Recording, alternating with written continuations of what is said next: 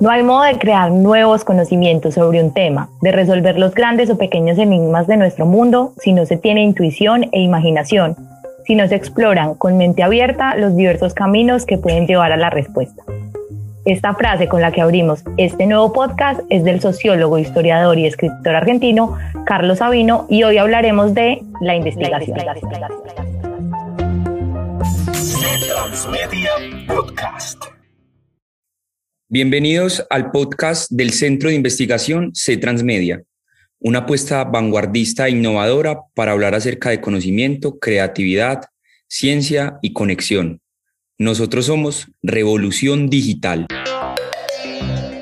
Soy Andrea Ortega Jiménez, coordinadora de comunicaciones y contenidos del Centro de Investigación C Transmedia. Y yo soy Daniel Gómez Restrepo, coordinador audiovisual y cinematográfico del Centro de Investigación C Transmedia. Ustedes se preguntarán cómo podemos llegar a crear nuevos conocimientos. Para ello es necesario referirnos a la investigación, la cual se puede entender como un proceso que busca respuestas a preguntas del saber y del hacer en diferentes áreas del conocimiento. Este proceso es metódico y sigue un orden donde se pretende llegar a conclusiones e hipótesis sobre un tema determinado. Durante este proceso se adquiere y se produce conocimiento en información del tema que se desconoce, como también es posible adquirir una postura crítica y reflexiva. André, y es que hoy nos centraremos en la investigación científica, específicamente desde la disciplina de la astronomía, la cual es dedicada al estudio del origen y la evolución del universo. Por supuesto, muy de la mano de la cosmología, la astrofísica, la astroquímica e incluso astrobiología. Y para ejemplificar mejor este tema, en este nuevo capítulo nos acompaña un invitado experto en astronomía e investigación. Él es doctor en física, astrónomo, docente universitario, investigador y líder de astronomía en el Planetario de Bogotá, Camilo Delgado Correal. Y pues hoy vamos a hablar con Camilo. Cami, bienvenido, ¿cómo va todo? Hola Daniel, hola André, ¿cómo están? Qué rico estar aquí en este espacio. Eh, muchas gracias por la invitación. Eh, bueno, como ustedes decían, pues bueno, yo soy físico, astrónomo y, luego en el doctorado trabajé en cosmología observacional. entonces allí pues usas catálogos de galaxias, se incluye la información de propiedades físicas de galaxias que extraes a partir de las observaciones que haces de ellas usando instrumentos conectados a los telescopios. Esto con el fin de que podemos eh, mapear eh, la estructura del universo y conectarlo con las simulaciones que hacemos de ello. Entonces ahí tenemos una conexión entre lo que observamos, entre esos modelos que hacemos y la realidad. Esto suena súper interesante, pero en realidad bastante complejo. O sea, lo digo para mí que soy del mundo completamente diferente. Yo vengo del mundo de las comunicaciones, de la cultura, pero bueno, esto pues me anima mucho a conocer más, a que hoy pues nos divirtamos, a que nos eduquemos todos y aprendamos muchísimo. Entonces, pasito a pasito. Sí, sí, es eh, bueno, eh, no, no, no, tanto, ¿no? En, mi caso particular, yo estoy interesado en comprender cómo ha sido la evolución de la población de galaxias que habitan los cúmulos de galaxias, que son esas estructuras más grandes del universo unidas por gravedad. Si hacemos un símil con, con nosotros, ¿cierto? Aquí en el planeta Tierra, entonces vemos que pues tenemos diferentes poblaciones ¿no? de personas y que a lo largo del tiempo se han empezado a unir, ¿no? haciendo tejidos sociales. En este caso, yo estoy interesado es en esa evolución de ese tejido de las galaxias en, en el universo eh, a través del tiempo. Camilo, y es que eh, contando eso de las galaxias, me vino a la mente una escena de hombres de negro. En una de las escenas aparecen unos extraterrestres jugando como con galaxias y las galaxias son como unas canicas que se están ahí acumulando una a una y pues cada galaxia tiene su mundo, entonces me, me, me, pareció muy interesante eso, que me, con lo que tú contabas, se me vino pues a la mente esa escena de Hombres de Negro, pues que también es una de las pelis pues más famosas de extraterrestres de la época, entonces me parece muy chévere ahí que se me haya venido a la mente eso. Es, es interesante lo que dices porque pues las, eh, esa película es icónica, ¿no? Yo también, digamos, la vi y es eh, esa pregunta sobre la vida en el universo, ¿no? Claro, se toma allí desde un escenario de la ciencia ficción, pero es una de esas preguntas fundamentales, ¿no? Estamos aquí sobre la superficie de la Tierra, ¿cierto? Vemos otros humanos, vemos otro tipo de vida, ¿cierto? Los animales, los vegetales, los hongos, diferentes especies, y después miramos al cielo y decimos, ok, ¿será que allí, ¿cierto? En, otros planetas eh, puede existir vida, ¿cierto? En otras lunas. Y luego vamos saliendo un poco más y encontramos planetas que orbitan otras estrellas y ellas hacen parte de nuestra galaxia, nuestra Vía Láctea. Total, Camilo, pero entonces eh, yo quiero saber cómo nació precisamente ese amor por la investigación, por las galaxias, por lo que tú haces ahora y lo que eres hoy en día. Sí, es, una pregunta difícil porque uno no sabe en qué momento, ¿no? Digamos, nace ese amor por la investigación. Hay un momento inicial, yo creo que estaba en el, en el high school y entonces eh, me acuerdo que estábamos en la casa de verano la familia y estaba con mi papá en la piscina, ¿no? Y hablábamos pues de todo y mi papá fue bioquímico y era muy apasionado por la astronomía. Entonces un día me, me dijo, mirando la luna así, como me dijo, bueno, si eh, hay una explosión en la luna, ¿la escucharíamos?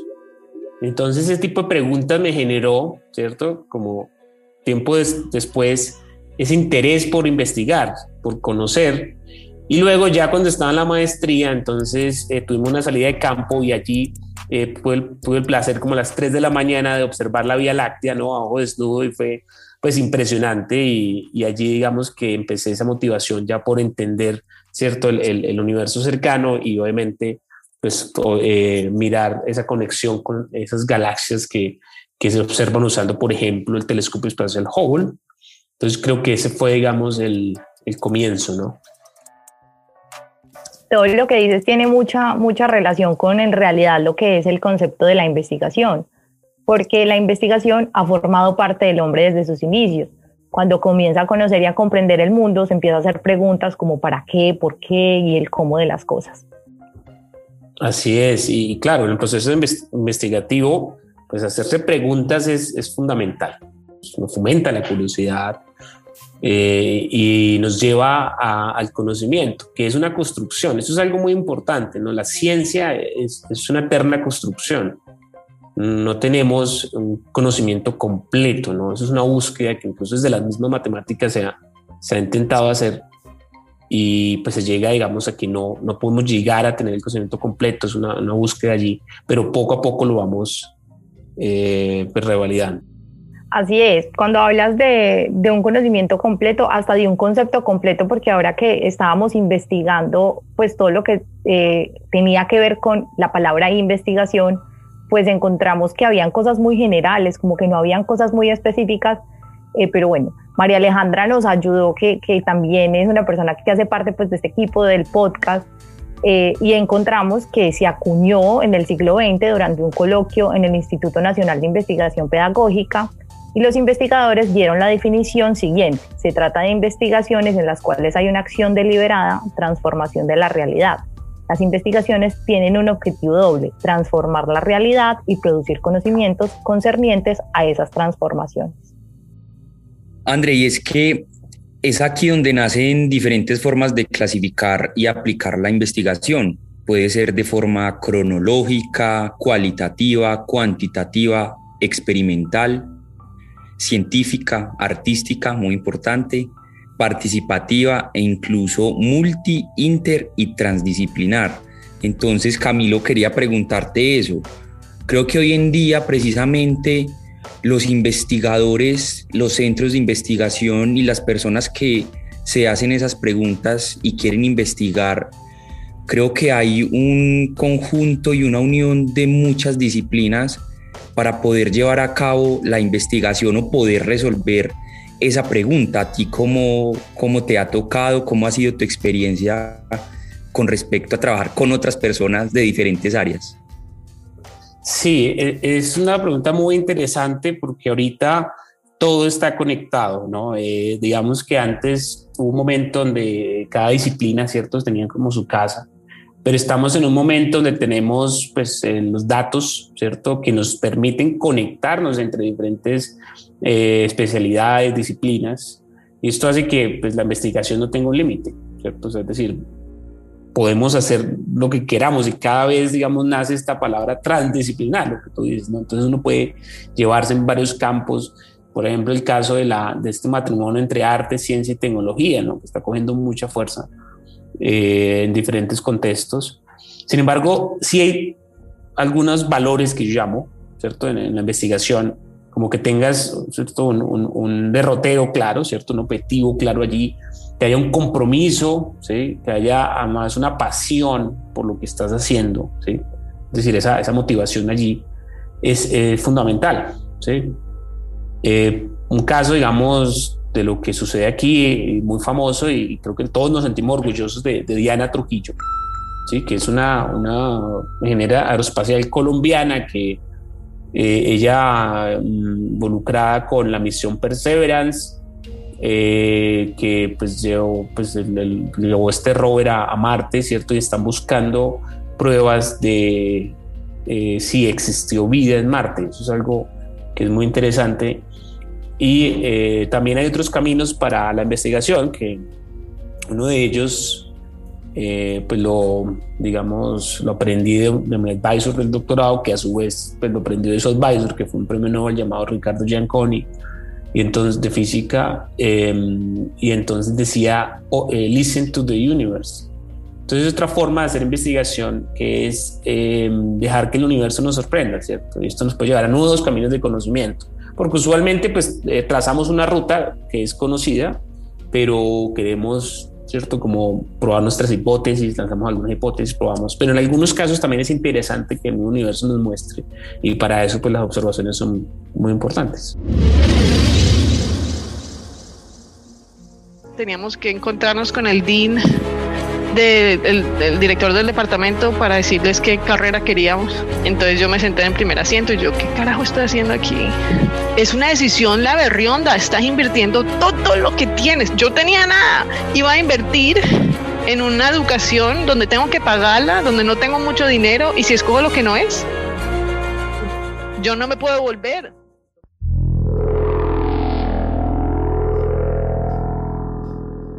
Bueno, y es que Diana Trujillo es uno de los ejemplos más cercanos de éxito en investigación científica.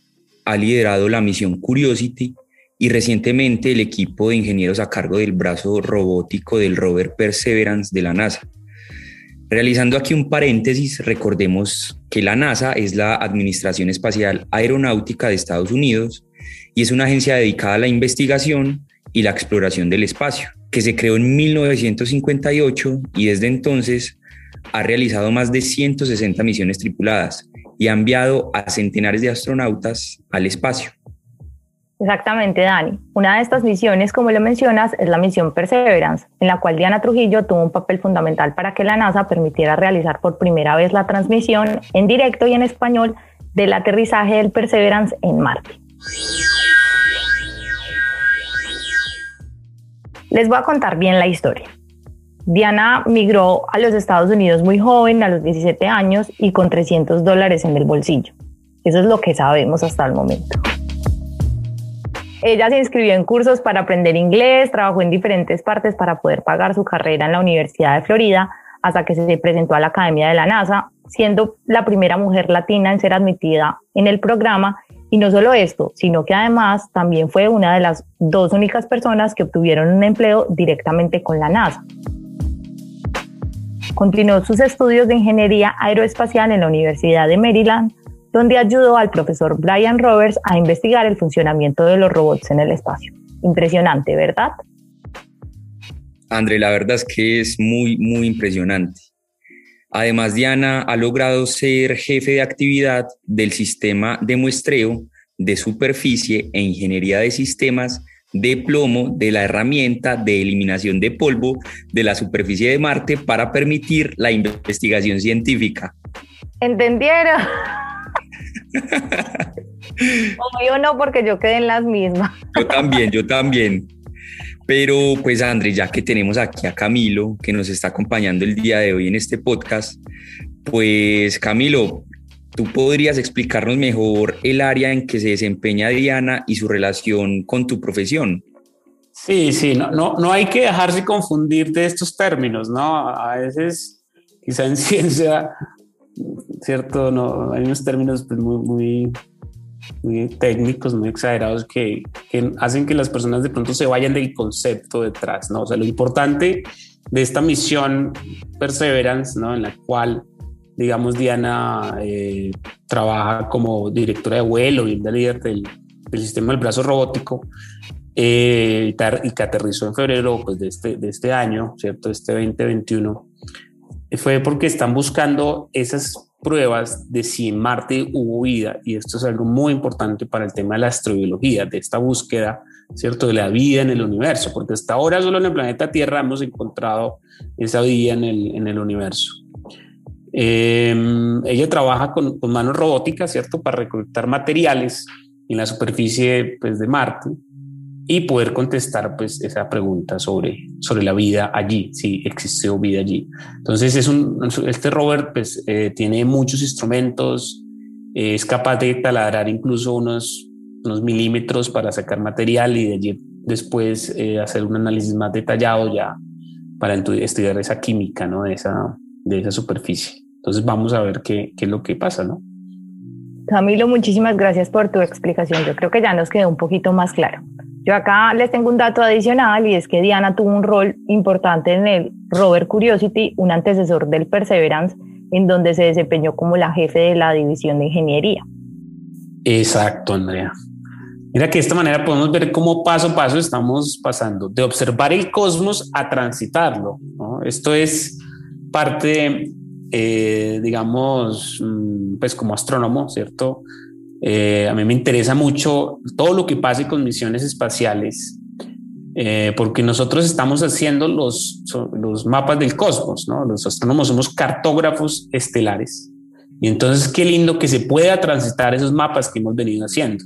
Por eso nos hemos eh, dedicado horas a observar, ¿cierto? Los cuerpos celestes que, que nos rodean, ¿cierto? Entender el contexto del planeta Tierra, por ejemplo, en el sistema solar, donde estamos girando alrededor del Sol, donde hay otros planetas que están girando alrededor del Sol, y a su vez el Sol está girando eh, alrededor del centro de la Vía Láctea, ¿cierto? Que nuestra galaxia, y a su vez esa galaxia está cayendo hacia el gran cúmulo de, de Virgo, y a su vez esto está en un contexto de un gran supercúmulo. Entonces vemos como todos hacemos parte de ese gran mapa y bueno, poco a poco lo estamos transitando y pues digamos en el caso del planeta Marte pues ya tenemos las sondas que llegan allá, ¿cierto? Toman estos datos, pero la idea es que en un futuro menor de 50 años podamos ya, ¿cierto? Estar eh, un ser humano, posiblemente va a ser una mujer, la primera persona que pise Marte.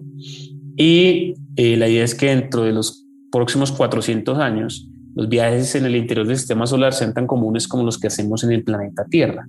Piensen un poco hace 500 años, 600 años, la persona no había chance de pensar un viaje, ¿cierto? A, a Venecia, ¿cierto? Y, vemos cómo ahora pues es, es común, ¿no? Viajas Madrid, Polonia, Venecia. Entonces, digamos que esto está cambiando y esperemos que en menos de 400 años podamos viajar de forma más cotidiana en el sistema solar. Camilo, y es que eh, precisamente, eh, pues yo también tengo como cierta y siento cierta curiosidad por el tema de estas misiones espaciales. Y digamos en Twitter, eh, la NASA y estas misiones pues tienen cada uno sus perfiles. Entonces digamos en el Perseverance yo lo sigo por Twitter y pues eh, publican fotos reales de lo que está pasando con el robot allá, mientras recorre este territorio de Marte. Digamos, lo último que pasó es que con su brazo robótico hicieron como esa primera extracción de una de las rocas de Marte para que el robot, pues que era una de sus misiones principales, poder obtener estas muestras para poder ser analizadas eh, pues por parte de nosotros como, como seres humanos, como, investigados, como investigadores y precisamente poder resolver todas esas preguntas pues que desde la investigación nacen. Entonces, este tema de las redes sociales eh, nos ha permitido como también acercarnos mucho más a estos temas de investigación. Digamos también, me vi el lanzamiento del Perseverance pues a través de YouTube y, bueno, pues en serio que es una locura poder estar eh, y sentir en vivo y en directo eh, cómo lanzan estas misiones pues por fuera de nuestra tierra. Entonces creo que es increíble y para que las personas pues conozcan, sigan estas cuentas en Twitter, en YouTube, eh, son increíbles la verdad. No sé si Cami también las sigue o las conoce, pero entonces es súper chévere poder tener ese contacto, esa cercanía, sentirse como que uno está ahí haciendo parte del proceso. Me parece muy, muy chévere eso. Sí, es, es impresionante. Además que tenemos la capacidad de verlo en tiempo real. Eso es muy bueno. Sí, o sea, antes, pues digamos que se tenía, sí, cuando por ejemplo el hombre llegó a la luna, ¿cierto? El ser humano llegó a la luna eh, de hecho, ha sido una de las transmisiones pues, más populares en, toda la historia de la humanidad, ¿no? Más de 500 millones de personas en el mundo vieron, ¿cierto?, Los, esos primeros pasos sobre la superficie de la Luna. Pero eh, era solamente como esa pequeña imagen. Ahora tenemos, todos los días, por ejemplo, tenemos acceso a las imágenes que toma pues el Perseverance, incluso se toma selfies, ¿no? Y Total, sí, sí, es increíble.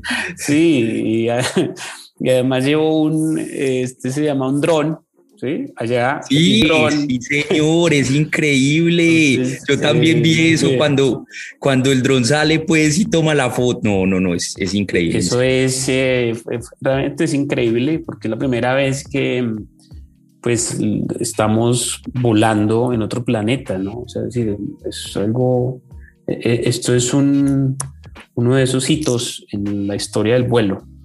¿Sí? porque es, digamos, tener la capacidad por controlar un, sistema cierto aéreo autónomo en otro planeta, ¿no? Entonces es, es, muy interesante lo que está pasando. Obviamente vamos a pasos lentos en la búsqueda que queremos, ¿no? Porque queremos es, cierto, poder tener esa capacidad que hemos tenido de, de estar en Marte, en otros planetas, en otras lunas del sistema solar. Eh, pero ahí vamos, creo que es parte del proceso. Eh, entonces, además venimos en un tema que se va a poner muy interesante, que es la minería espacial. Entonces ya estamos pensando en ir a asteroides y de allí obtener ciertos elementos que nos sirven pues para nuestra vida cotidiana y eso evitaría un poco esa la minería en tierra que tantos problemas nos ha causado, ¿no? Pues entre otras ventajas. Yo te quiero hacer una pregunta y me surgió pues en la medida que tú nos estabas contando, ¿por qué se cree que la primera persona que, va a pisar Marte va a ser una mujer? Que yo ese dato la verdad no lo sabía. Sí, hay una escuela de, de astrónomos del futuro, o sea, digamos que esto es, eh, pues digamos que tiene un grupo de, de niños, de que ellos han ido poco a poco haciendo toda la escuela. O sea, para ser astronauta no es como, ay, voy a ser astronauta ya, no, hay todo una, un proceso de muchos años y entonces, eh, pues hay varios, digamos, candidatos que son mujeres para que sea esa primera persona. Por lo que, digamos, el primero, digamos, la primera persona que pisó la luna fue un hombre, en términos de, pues, cierto, de, equidad, cierto, de una, eh, no sé, una representación pues las personas están diciendo, ah, bueno, entonces la primera persona que pise Marte sea una mujer, es como un tema de... Ah, bueno, es como, sí, sí, es por esa... un buen dato, muchas gracias, muchas gracias por haberme aclarado. Camilo, digamos, también me interesó mucho eso que hablabas de lo de la minería espacial, porque también me, mm, me, vino a la mente otra de las películas eh, que era con Bruce Willis y con Ben Affleck, que precisamente un asteroide iba a chocar la Tierra.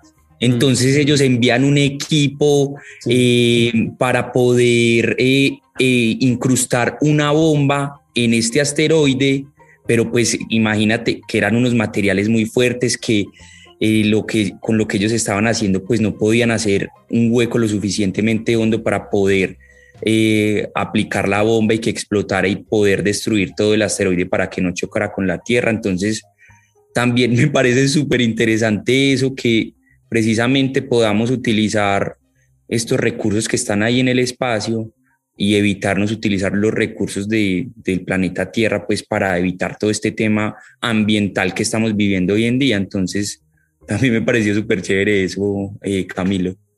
Sí, ese, tema es muy interesante eh, porque mm, además lo que está motivando en el fondo está, pues estos estos viajes recientes, ¿no? Estas compañías privadas Es decir, no es como, ay, vamos a conocer el universo. No, hay, una, hay una, unos intereses privados, ¿no? En el fondo, intereses económicos. Mucha de la búsqueda ahorita del espacio está siendo coordinada por, por empresas privadas. Pues, el ejemplo más claro es, SpaceX, ¿no? De hecho, ayer un lanzamiento con cuatro personas que no eran, digamos, astronautas como tal, ¿no? eran, digamos, personas con, pues, con su vida cotidiana, digamos, con sus respectivas profesiones, ¿no? Disciplinas diferentes como el tema del espacio y, y, es poco a poco lo que se está queriendo llevar, que el espacio no sea solamente de astronautas, sino que cualquier persona pueda llegar al espacio, incluso personas que se dediquen a la minería. Entonces, en ese caso, la película, pues es, es obviamente es una de esas preguntas que, que nos planteamos todos, ¿cierto? Porque hace 65 millones de años pues el impacto de un asteroide sobre la superficie de la Tierra causó una extinción masiva que acabó con la vida de los dinosaurios, ¿no? Y con la mayoría de la vida en la Tierra fueron esas extinciones de masiva de especies.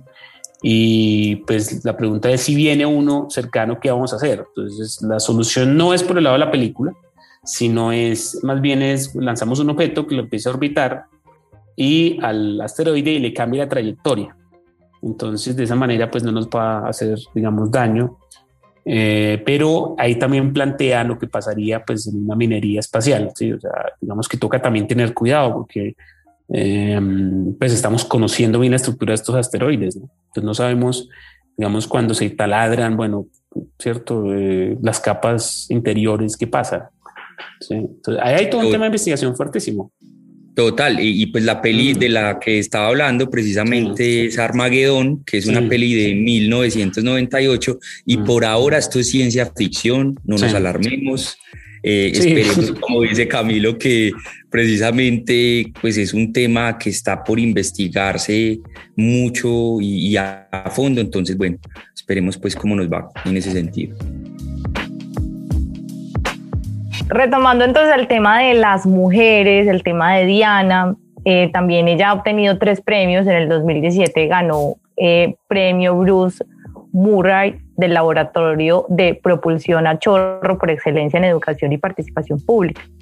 Y en el 2020-21, o sea, este año, le otorgaron el premio Orden a la Mujer y Democracia Policarpa Salabarrieta del Congreso de la República de Colombia y además la Cruz de Plata de la Orden de Boyacá la máxima condecoración que el gobierno de la República de Colombia concedía a militares y ciudadanos destacados.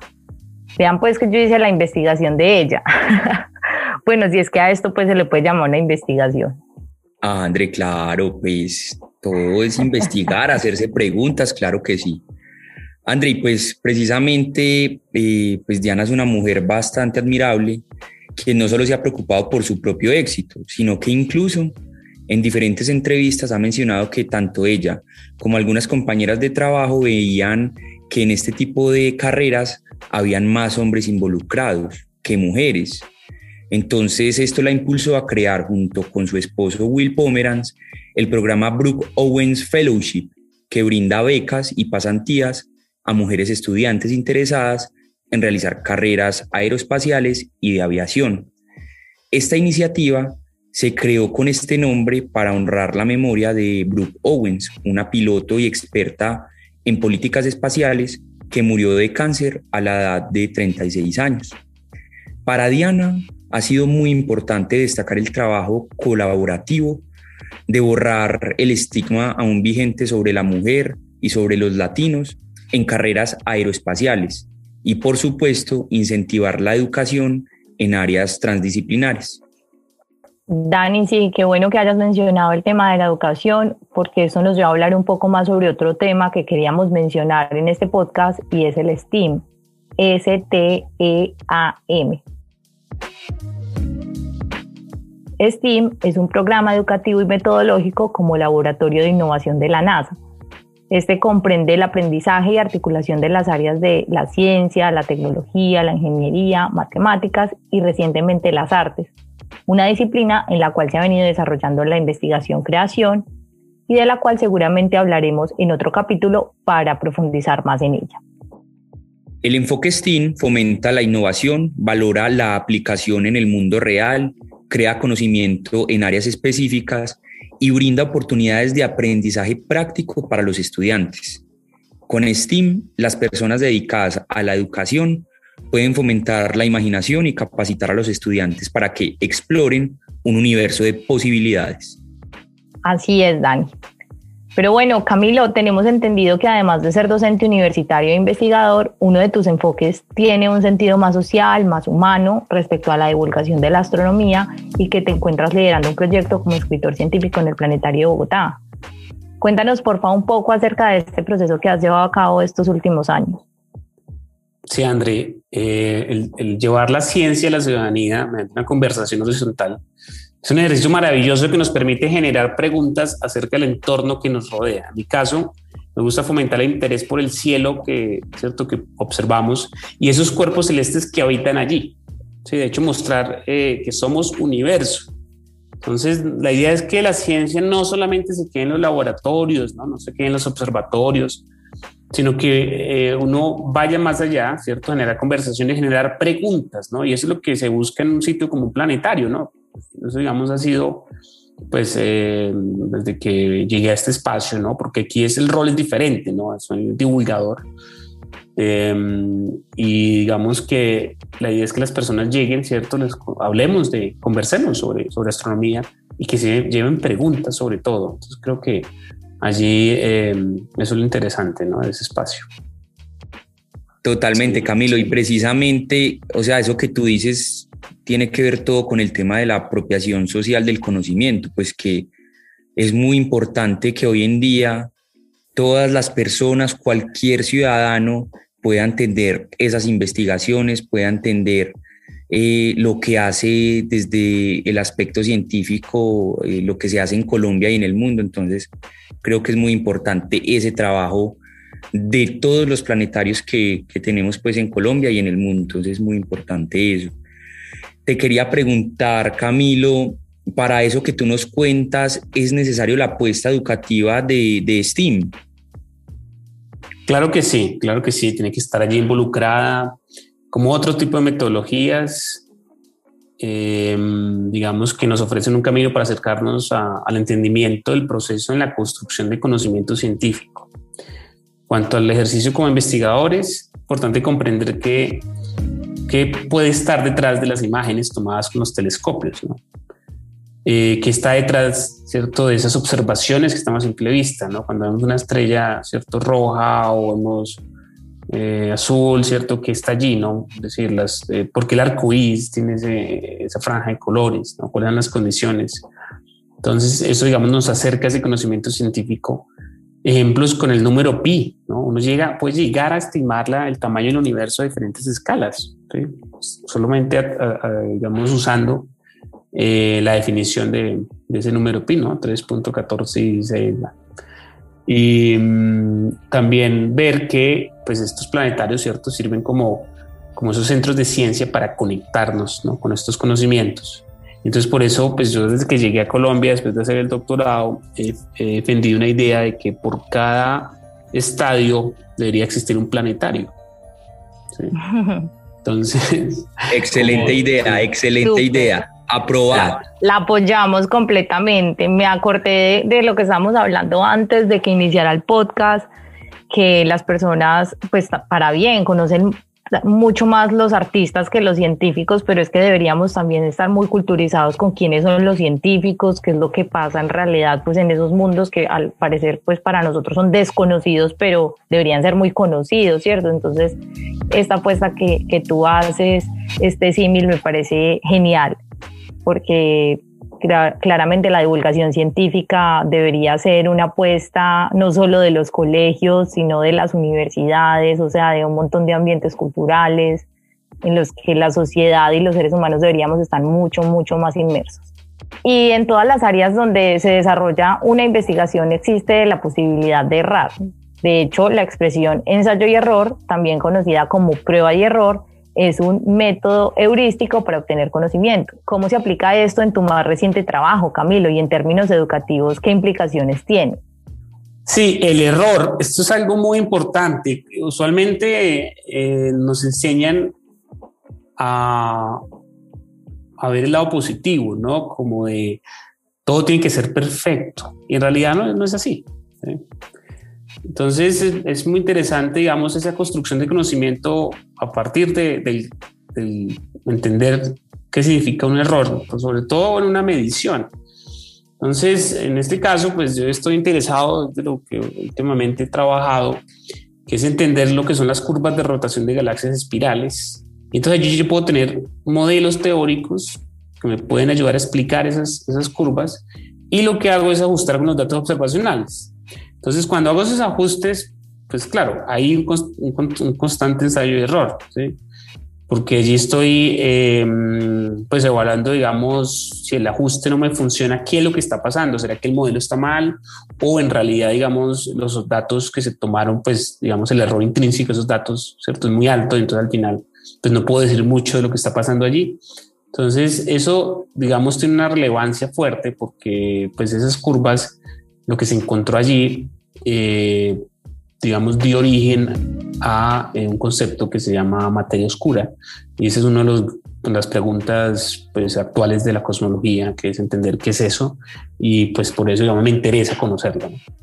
Camilo, y es que precisamente cuando hablas de, del tema del error, creo que eh, nuestra cultura nos ha dicho que, que errar está mal o que no se puede, eh, y eso pues también a uno como personas pues, lo hace sentir mal, como que no está logrando lo que debe lograr, pero creo que también es importante errar para poder obtener los resultados positivos que uno quiere obtener de cualquier eh, situación, hecho que uno tiene en su vida.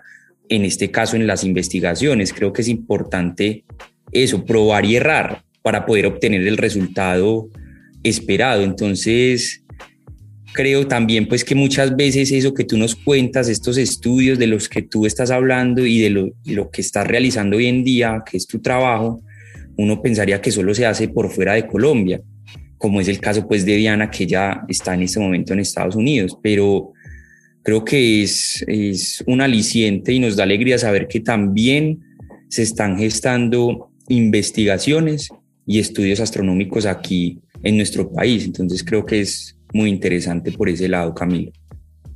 Sí, digamos que en, Colombia pues se están desarrollando trabajos, ¿cierto? tanto en astronomía como en ciencias eh, del espacio, ¿sí? Eh, a diferentes escalas. Obviamente no tenemos toda la capacidad de lanzar un rover a Marte, pero hacemos otras cositas, digamos, ¿no? Eh, por ejemplo, lanzar un pequeño satélite, ¿cierto? a orbitar la Tierra y que pueda tomar imágenes satelitales. Bueno, también está, pues hablando del error, hay algo que es usualmente, y eso incluso pasa en la comunidad internacional. Entonces, eh, cuando se publican resultados positivos, entonces digamos que es más fácil de publicar que cuando hay resultados negativos, ¿no? O sea, usted diseña un experimento y puede que realmente no funcionó, ¿cierto? Y ya, y uno debe publicar eso y decir, no, por aquí no es.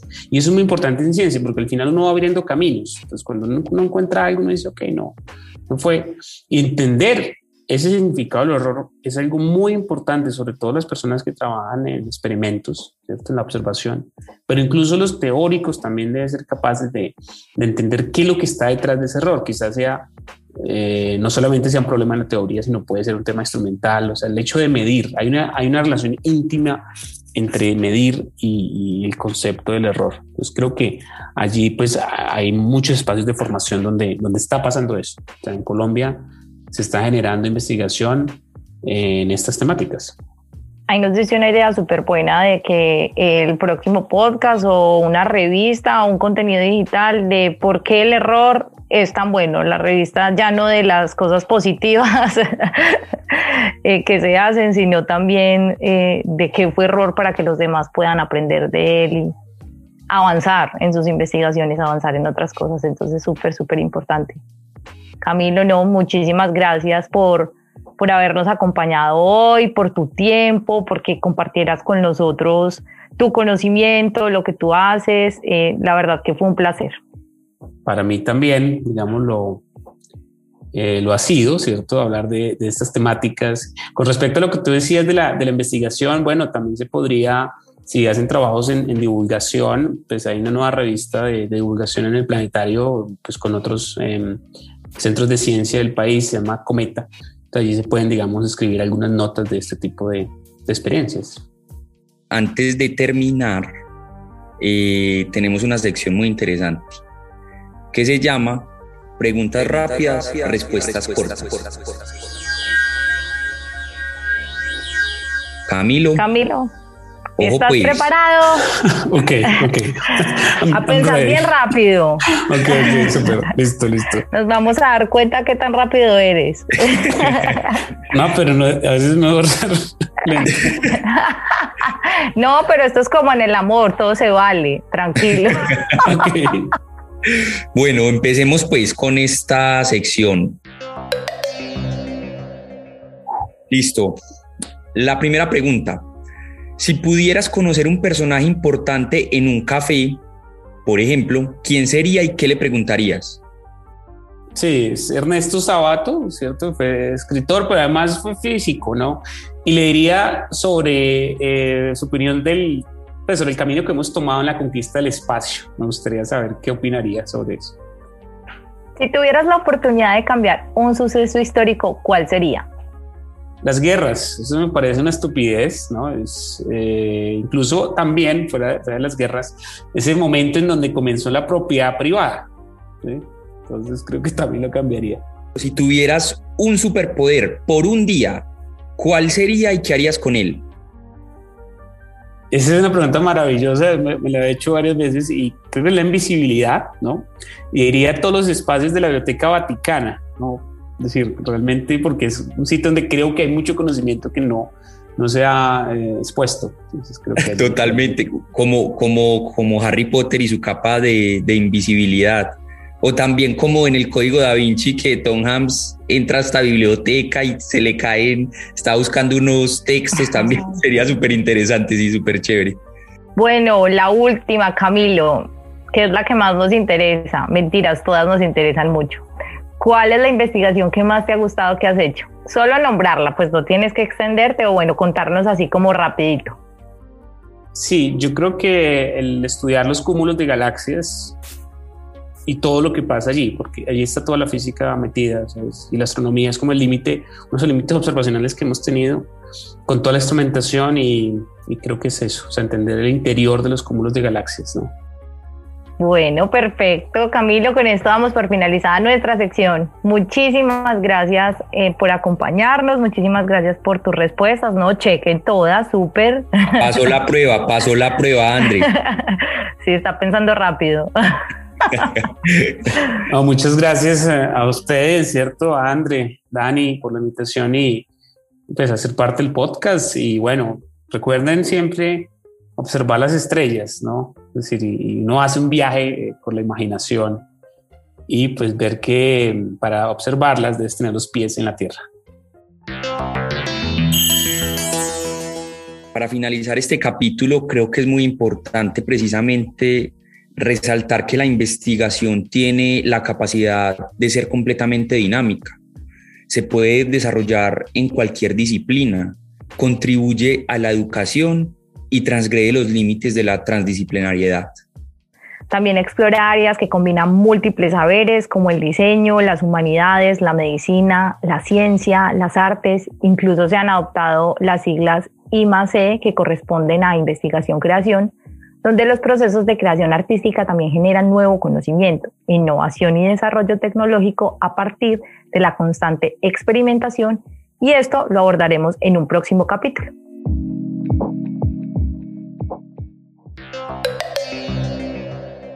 Soy Andrea Ortega Jiménez, coordinadora de comunicaciones del Centro de Investigación C Transmedia. Y yo soy Daniel Gómez Restrepo, coordinador del área audiovisual y cinematográfica del Centro de Investigación C Transmedia. Y acaban de escuchar el podcast de C Transmedia. Recuerden seguirnos en nuestras redes sociales, Facebook, Instagram, Twitter y YouTube como arroba Centro Transmedia. Denle like y compartan toda la información que tenemos para ustedes. André, también pueden visitar nuestra página web www.transmedia.ucaldas.edu.co y escuchar nuestro podcast a través de Spotify, Apple Podcast o la plataforma de su preferencia. También es muy importante eh, destacar que este capítulo nos colaboró Carol Aramburo y María Alejandra Lenis, que hacen parte pues del equipo del Centro de Investigación C Transmedia. Entonces, para ellas, eh, un saludo muy especial y seguimos en el podcast C Transmedia. C Transmedia, una iniciativa de la Facultad de Artes y Humanidades de la Universidad de Caldas.